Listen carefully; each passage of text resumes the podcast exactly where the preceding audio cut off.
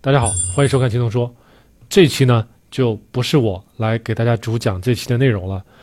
我现在呢，平常是有一部分时间是在咱们的宝安中心医院当一名健康管理师，在那里的低碳门诊呢，我尽其可能的做一些工作啊。那么也会参与到跟一些患者之间的一些交流啊，啊，把咱们一些比较好的生酮的经验啊，干预饮食的一些经验啊，告诉给他们。当然了，每个人的接受程度都不一样，这个呢，需要很长的时间去。磨合去消化，那么今天咱们要给大家说的一段内容呢，是我们低碳门诊的其他的一些医生啊，是正儿八经的医生给我们上的课。那么这些课呢，内容都非常丰富。比如呢，今天要给大家带来的就是咱们的营养科的主任叫刘辉，他要给我们讲的话题呢，叫做您要甜蜜还是健康啊？大家看，您要甜蜜还是健康？那主要说的内容就是讲的咱们的糖瘾，糖瘾呢是从英文直接翻译过来的，叫 sugar addiction。那在我当初做生酮、做低碳的时候，我也了解过糖瘾这个概念。当然，大家看我之前做的青铜说的节目里面没有着重提糖瘾这个问题。当然，我觉得这些内容呢，可能话题呢稍微有点敏感。再一个呢，我个人在戒糖的时候没有遇到太大的困难，所以我可能说不上。特别深奥啊！但是我知道的是什么呢？国外有科学家，他呢对比过吸食海洛因的人的大脑，他的激活的区域和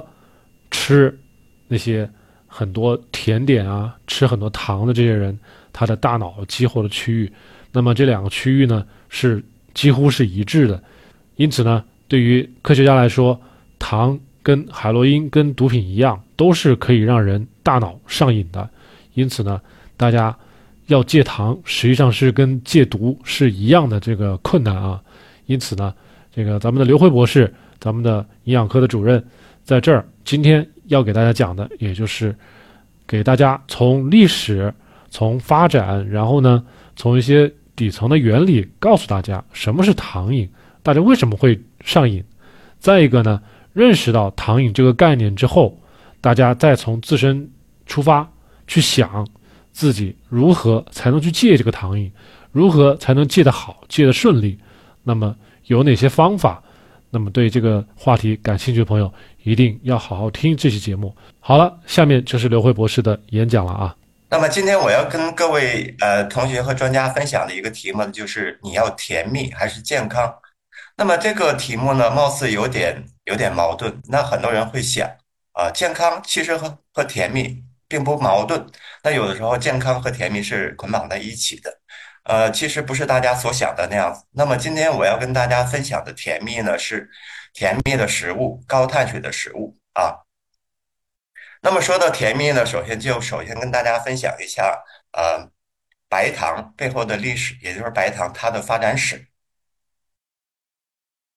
那我们人类呢，其实，在呃原始原始人类时期呢。呃，就已经开始了。呃，发现了甜甜的蜂蜜呢，是补充能量最好的食物。那么，在那个茹毛饮血的啊艰苦的条件下呢，那我们的祖先每获得一卡路里的热量，就要付出相当大的代价，甚至是牺牲自己的生命。那么，甜味呢，它是提供热量的一个最佳的载体。呃，所以呢，这份记忆呢，一直存在于人类的潜意识里面。那么，带有甜味的食物呢，也就自然而然的啊，成为了人类呢。孜孜以求的目标。那么到到了明朝时期啊，据明朝《天工开物》记载，那么在我国南方的福建和广西地方呢，发展了这个黄泥水炼糖法。那么这种制糖的方法呢，简单易行，而且呢，产糖的效果非常的好啊，操作简单，那么制作的效率呢，也大大提升了。那么当时中国一下子就成为啊世界上的一个制糖的大国。啊，制糖的工艺呢，当时也是啊全世界最先进的。那么，根据《季羡林全集》第十八卷啊《学术论著十》有关糖史的记载当中呢，当时是分享了一些这些内容。啊，在白糖制作技术啊没有传到欧洲之前，白糖这种昂贵的东西呢，只能在药店里面出售，啊，并被认为能医治眼啊眼科病、胸科病、淋巴病和体液病。在英国，那也只有王室啊贵族在生病的时候呢，才可以享用白糖。那么白糖呢，一下子成为一个呃社会地位的象征。当时制糖的技术呢不断的成熟和普及之后呢，那么这不仅仅改变了欧人的生活轨迹，那么同时也彻底改变了整个世界。那么说到这里呢，就给大家引入一个概念，就是成瘾的概念。那么成瘾概念的演变呢，我们首先来看一下啊，到十九世纪，药物滥用 （drug abuse） 那么开始进入到医学专业领域的术语。到了二十世纪，药物滥用当时主要是特定指酒精、鸦片它的成瘾行为。那么到了二战之后，成瘾类药物的名单呢也逐渐开始增加，那么包括可卡因、安非他明、尼古丁等等。那么到了呃五十年代啊，二十世纪五十年代，那么 Randolph 呢首先提出了一个非常重要的概念，就是食物成瘾啊，食物成瘾。那么到了六十年代，Camp 教授呢也首先提出了一个更新的概念，也就是说现在被人们所熟知的糖瘾啊，糖瘾的概念。糖瘾主要指什么呢？主要是指一些肥胖的人更倾向于选择一些高糖的食物啊，精致的碳水、面包。啊，谷类等等这些高碳水的食物。那么进入二十一世纪初啊，有关成瘾它的范畴呢也越来越大，包括赌博瘾啊、网络瘾、购物瘾。那么这个也逐渐纳入到成瘾行为的研究当中啊。呃，接下来呢要跟大家分享啊，既是一名医生，也是一名糖瘾患者，他在六十年前的一个啊分享。当时呢，他的题目呢主要是啊肥胖和糖瘾。我们首先来看啊，他回忆到，在治疗肥胖的时候啊，我们往往更多关注的是减少了多少体重，而恰恰忽视了作为个体的一个人。然而，患者的精神态度啊，心理态度是非常的重要。正如我自己啊，最近亲身的经历也证明了这一点。借助于心理，借助于心理学的范畴。啊，借助于心理学的范畴，那么我们可以减掉很多的体重。呃，每个人他的饮食模式呢是因人而异的。我更喜欢把糖加到各种谷物和饮料里面来吃。我和我妻子担心的问题是什么呢？我每周大概会大概会用这种方式吃掉两磅的糖，而且数量呢还在不断的增加。那么可能是我一辈子都喜欢吃甜食啊，他回忆到我喜欢那种味道，而且这种欲望呢。愈演愈烈，如果抗拒的话呢，我会产生很多不适的症状。那么有哪些不适的症状呢？这个医生也回忆到，在停掉饮料和谷物糖之后，我经历了冒汗、腹痛，甚至可能昏厥的症状。我的精神状态受到严重的影响，还伴有头痛，以及感觉脑袋嗡鸣啊，情绪变得不稳定，持续焦虑，而且无所适从。但是我吃了糖之后呢，上面的一些症状就会立刻啊得到缓解。但如果持续戒糖的话，就是一直坚持下去的话，那么我们这些症状呢，大概会在短期之内一两周之内就能得到缓解。啊，总之我吃的糖越来越多，戒掉之后呢，会产生非常不舒服的症状啊。那么我进入了一个恶性循环啊，一个怪圈当中。我的问题不是说单纯的肥胖，而是。非常严重的糖瘾。当发现这个事实之后呢，我改变了我的心理态度啊，糖对于我来讲就是我的敌人，我需要与之抗衡。短期的节食并不够，我是一个糖瘾患者，再这样下去的话，我将和糖瘾呢相伴一生。考虑到这并不是夸大其词啊，而是非常现实的一件事情。那么，当我认识这一点之后呢，我成功的减掉了。大约十三公斤的体重，而且对于那些跟我有同样症状况的患者而言，也同样有效果。很多因素都能导致肥胖，但是像这种由于糖瘾而导致肥胖的人，并不在少数。如果我的亲身经历能够指导并告诫患者不要大量吃糖啊，那么这个呢将会收到一个非常好的一个效果啊，告诉患者他对糖已经成瘾。那么患者的反应呢会有所不同，但是大多数患者他会意识到问题的严重性，啊，这将需要一段且持久的努力，啊，并不是单纯减掉多少体重，而是重新纠正他们的精神态度，来直面自己的一个真正的问题，那就是糖瘾的问题。啊，这是啊六十年前的一名医生，同时也是糖瘾患者的一个啊非常精彩的分享。呃，我不知道大家有没有看过一部很经典的一个呃电影，这个电影呢叫做《王牌特工二》。那其中里面的女主角朱莉·摩尔呢，有一个非常经典的台词和对白啊，她说呢，糖的成瘾性是可卡因的八倍，致死的可能性也是五倍之多，但恰恰就是这个糖，它是唯一合法的，所以说他告诉他的呃顾客，呃，你可以随便吃啊，尽管加。啊，这个确实，呃，有一些很讽刺的意味。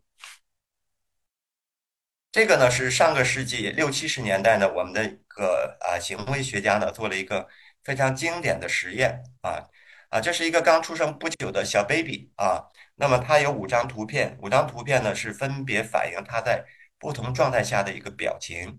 其中图 A 它是在啊自然休息的状态啊，表情很平淡啊，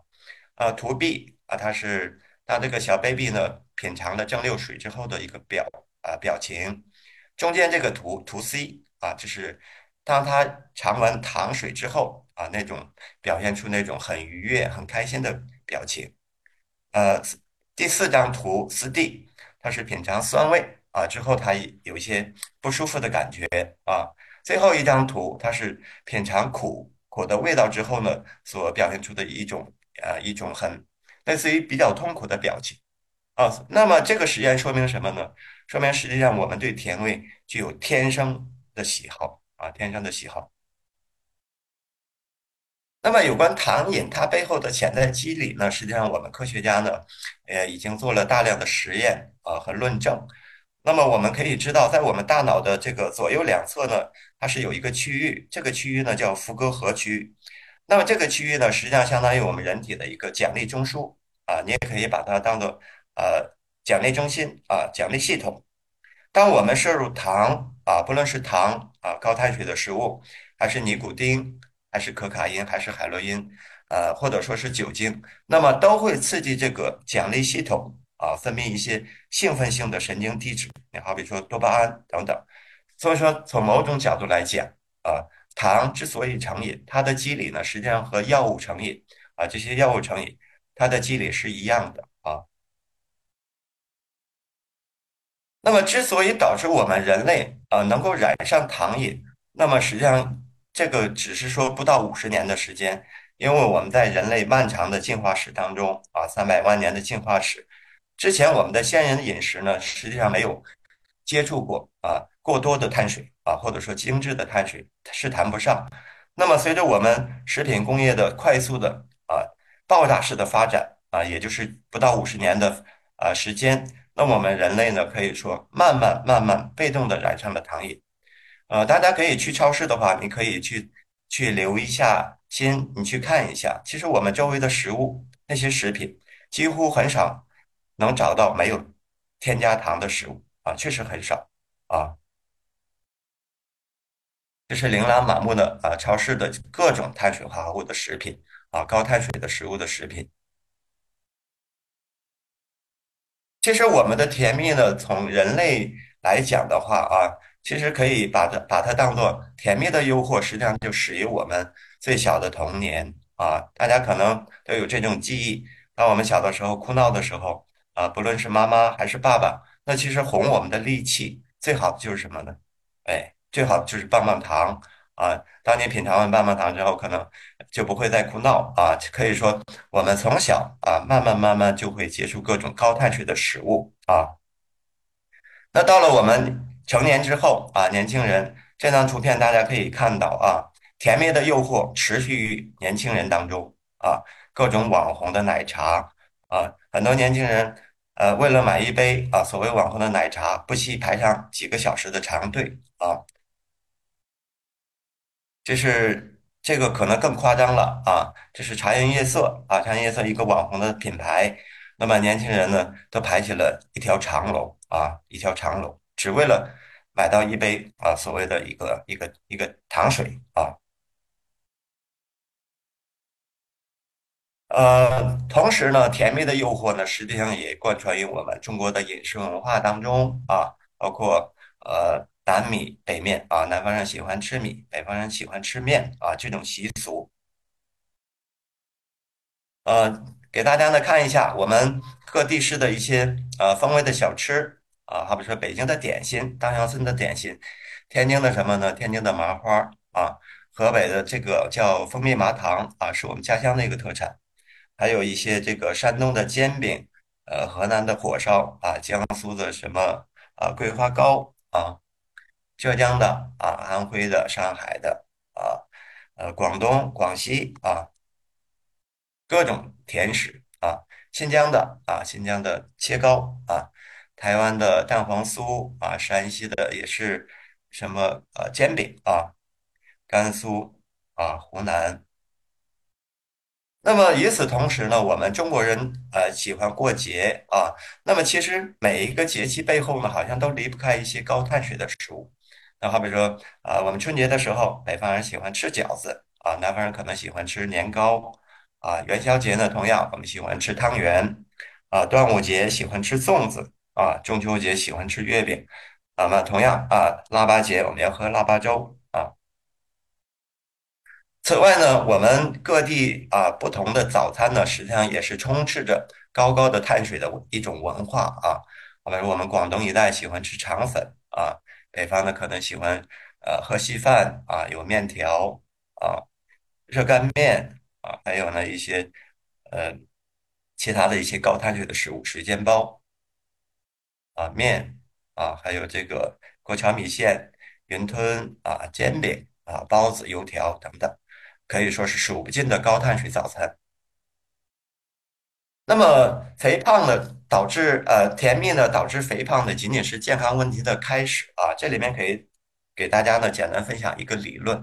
那么传统呢，我们认为肥胖的理论呢，就是呃一个所谓计算卡路里的理论，也就是说你吃的多啊，动的少，那么有一些能量的储存，这样就会导致我们机体呢储存越来越多的脂肪，导致肥胖。那么现在呢，被专家呢逐渐认可的就是一种新的肥胖的理论，也就是说碳水化合物胰岛素理论模型。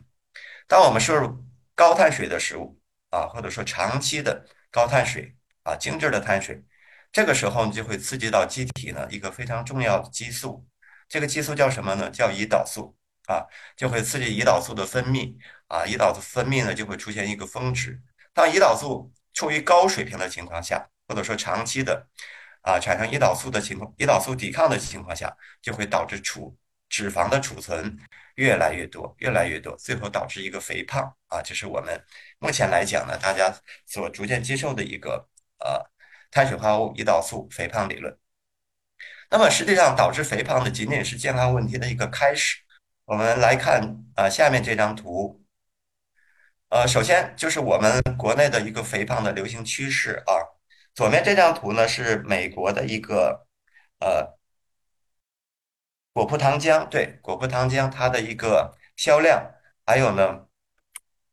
我们肥胖的一个流行的趋势。大家可以看到。果葡糖浆的随着果葡糖浆销售量的增加，那么肥胖的趋势呢越来越严重啊，肥胖的患病率越来越高。再看右面这张图，右面这张图呢是呃中国肥胖预防和控制蓝皮书在二零一九年啊发表的。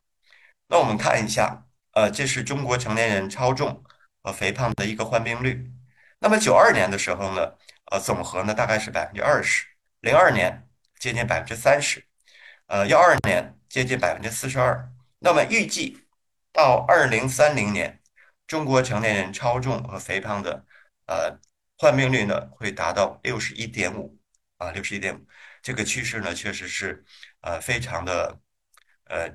引人呃担忧啊，引人担忧。也就是说，十个人当中大概就有六个成年人是处于超重和肥胖的这么一种状态。我们再来看下面非常呃经典的这么一张图啊，为什么说呃糖瘾导致肥胖仅仅是健康问题的开始呢？我们来看一下，这是有关超重和肥胖相关的一个疾病的一个图谱啊图谱，可以说从上到下啊，可以说肥胖的可能会涉及到各种亚健康的问题，那好比说呃 OSAS 啊，还有呢脂肪肝啊胆囊问题。啊，妇科问题好，比说多囊卵巢，我们在门诊呢也经常会遇到各种呃超重或肥胖的女孩子啊，年纪轻轻就有多囊卵巢啊，还有骨关节病啊、皮肤疾病、痛风。此外呢，还有一些啊会诱发糖尿病啊、癌症啊等等这些问题。那么有关糖瘾，那么我们怎么去应对它啊？接下来呢，我会跟大家分享一些啊英国的这个经验啊。呃，健康领域专家呢公布过一项关于糖分危害性的报告，警告人们糖对健康的损害已经接近于酒精和烟草的水平啊。英国流行病学教授西蒙教授呢，将它称为儿童的酒精啊，新型的香烟，并且建议食品工业将产品中的含糖量降低至少百分之三十啊。此外呢，英国公共卫生部门啊。PHE 的一份官方报告称，通过让公众戒掉对甜食的嗜好啊，也就是戒掉糖瘾，那么每年可以为一代人啊节省大约一百五十亿英镑，挽救近八万人的生命，并且如如今的儿童和青少年摄入的糖分是健康学家推荐水平的三倍啊。那么每一百毫升饮料当中，如果总糖含量超过五克啊，也就是超过百分之五。那么就会达到一个纳税的标准，也就是开始征收什么呢？糖税啊，糖税。在糖分报告当中，呃，PHE 呢还建议减少日常食品和饮料当中的糖的添加量，减少含糖食品和糖饮料的一个促销，禁止高糖的食品进入超市的收银区啊。大家知道，收银区呢可以说是一个呃做广告宣传的一个非常好的这么一个黄金地段啊。此外呢，要禁止在电视和网络上为含糖的产品做广告啊，这是英国的它的一个应对策略。那么对于我们国内的企业来讲的话，那么在此我也呼吁啊，首先对于食品加工行业啊，我们要减糖、减糖再减糖啊，减少糖的添加啊，减少糖分的添加，尤其那些精致的糖分的添加。那么此外呢，对于我们餐饮行业，啊，大家知道我们呃餐饮行业呢，可以说一个厨师最经常喜欢用到的调料，一个是什么呢？一个是盐，对吧？啊，一个是盐，因为我们知道盐是五味之主。那么另外一个调料就是白糖啊，就是各种糖啊。所以说，在此我也呼吁啊，餐饮行业尽可能的减少食物当中糖的添加啊。那么，因为考虑到糖饮呢，实际上它确实呃不光是涉及到一个呃外在的原因，其实糖瘾呢本身也涉及到一个心理层面的这么一个一个方面的考量。所以说，我们平时在临床啊门诊当中呢，也会通过一些呃，好比说告诉患者啊做一些好比说瑜伽啊一些冥想，或者说呢可以去咨询一些医生啊心理医生。或者呢，通过这个啊社交啊，多去参加一些群体的社会性的活动，或者说呢，通过体育锻炼啊、户外运动这些呢，减少对糖分的关注啊，减少对糖液的依赖啊，这个呢，也是一个非常好的策略啊。谢谢大家。